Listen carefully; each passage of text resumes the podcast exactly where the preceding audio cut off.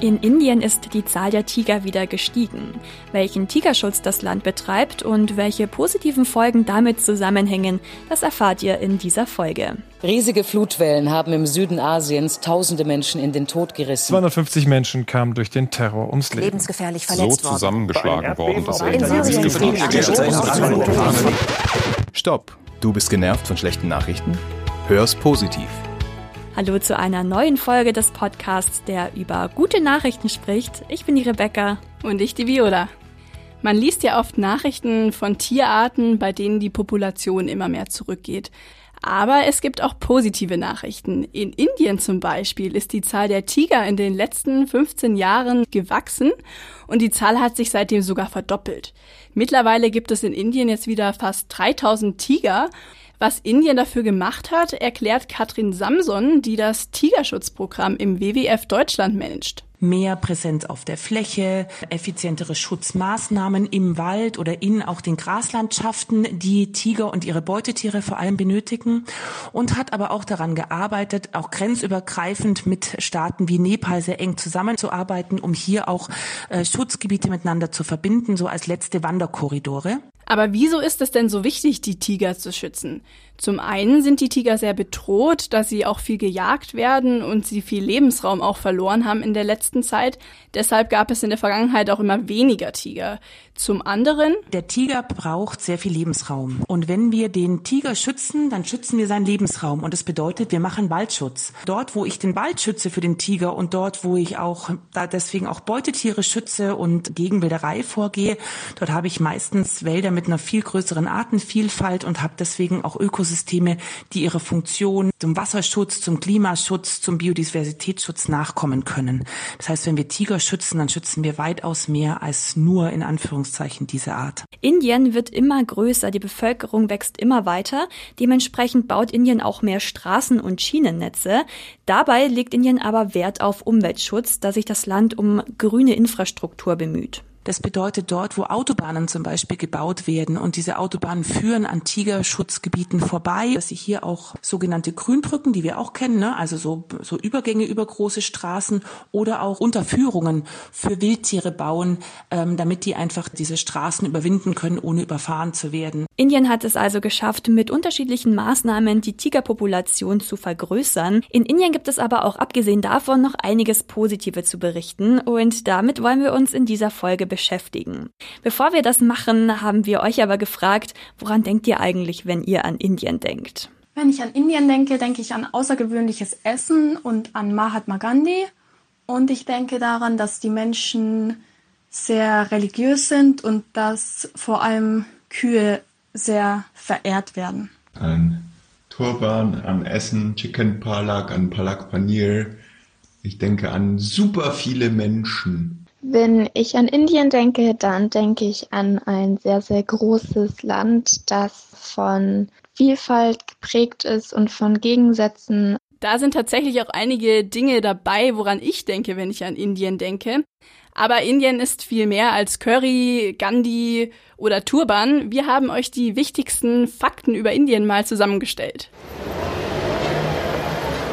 Viel los in Indien. Kein Wunder. Mit mehr als 1,3 Milliarden Menschen ist Indien das zweitbevölkerungsreichste Land nach der Volksrepublik China. Schon heute ist fast jeder sechste Bewohner der Erde ein Inder oder eine Inderin. Und die Bevölkerung wächst immer weiter. Die meisten Menschen leben auf dem Land, aber es zieht auch immer mehr junge Inder in die Städte. Viele Menschen, viele unterschiedliche Kulturen und viele Sprachen, mehr als 20 Sprachen sind offiziell anerkannt, kennzeichnen das Land. Die Hauptstadt ist Neu-Delhi im Norden des Landes. Die ehemalige britische Kolonie hat 1947 die Unabhängigkeit erreicht. Mittlerweile ist es die weltweit größte Demokratie. Ihr Regierungschef ist Premierminister Narendra Modi, der erst im Mai diesen Jahres wiedergewählt worden ist. Indien ist geprägt von großen Gegensätzen. Technologischer Fortschritt und großer Reichtum existieren neben Kinderarbeit und verbreiteter Armut. Das Bevölkerungswachstum führt zu einer Reihe von Problemen.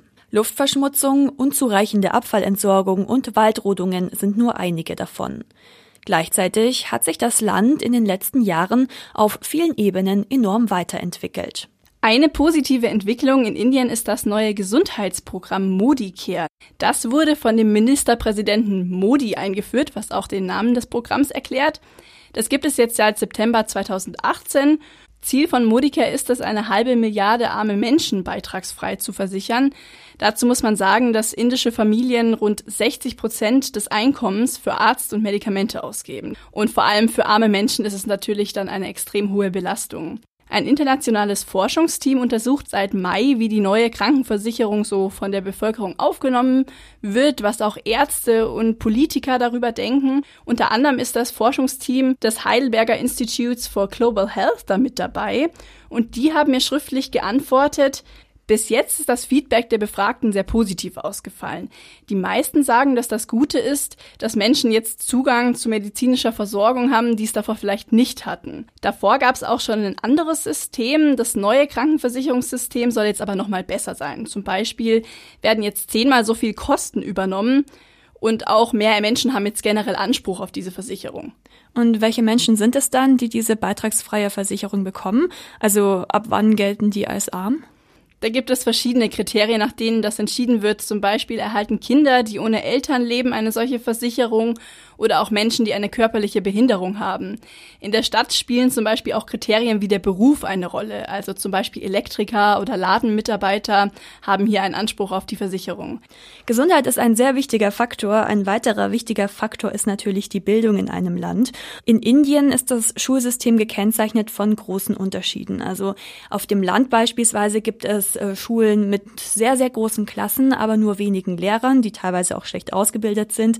In der Stadt gibt es eine immer größer werdende Mittelschicht, die viel Wert auf Bildung legt und die, wenn die finanziellen Mittel da sind, auch versuchen, ihre Kinder auf Privatschulen zu schicken. Aber auch wenn vieles in Sachen Bildung noch nicht so gut läuft, hat es in Indien in den letzten Jahren einige positive Entwicklungen gegeben. Die gehen damit einher, dass die Regierung seit 2002 Maßnahmen eingeführt hat, um ein öffentliches Schulsystem in den Bundesstaaten aufzubauen.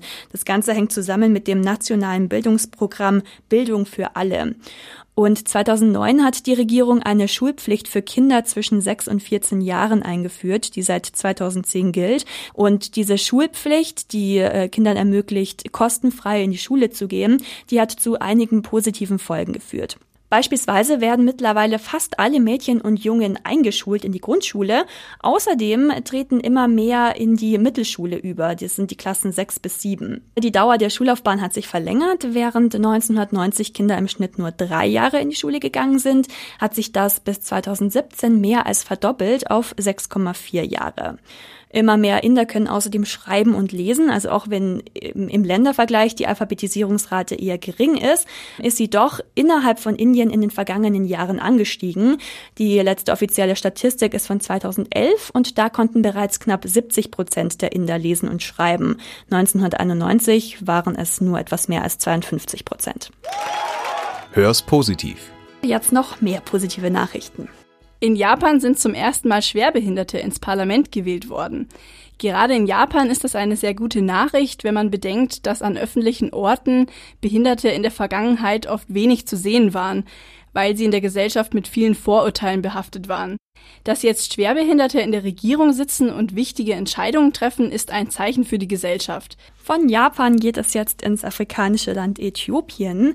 Äthiopien hat es sich zum Ziel gesetzt, seine Wälder wieder aufzuforsten und diesem Ziel sind sie jetzt deutlich näher gekommen. Bei einer großen Mitmachaktion aller Bürger hat Äthiopien nämlich fast 354 Millionen Setzlinge gepflanzt und mit der Aktion haben sie einen neuen Weltrekord aufgestellt, denn noch nie wurden so schnell so viele Setzlinge gepflanzt. Zwischen Mai und Oktober 2019 möchte das afrikanische Land vier Milliarden Bäume pflanzen und dafür die Regenzeit nutzen. Der Hintergrund dazu, in Äthiopien leben 80 Prozent der Menschen von Landwirtschaft.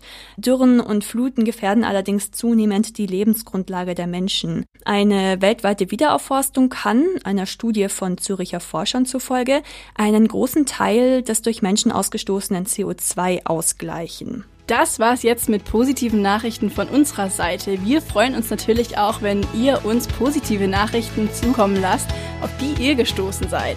Unsere E-Mail-Adresse findet ihr in der Podcast-Beschreibung. Wir bedanken uns fürs Zuhören und bis zum nächsten Mal. Tschüss. Tschüss.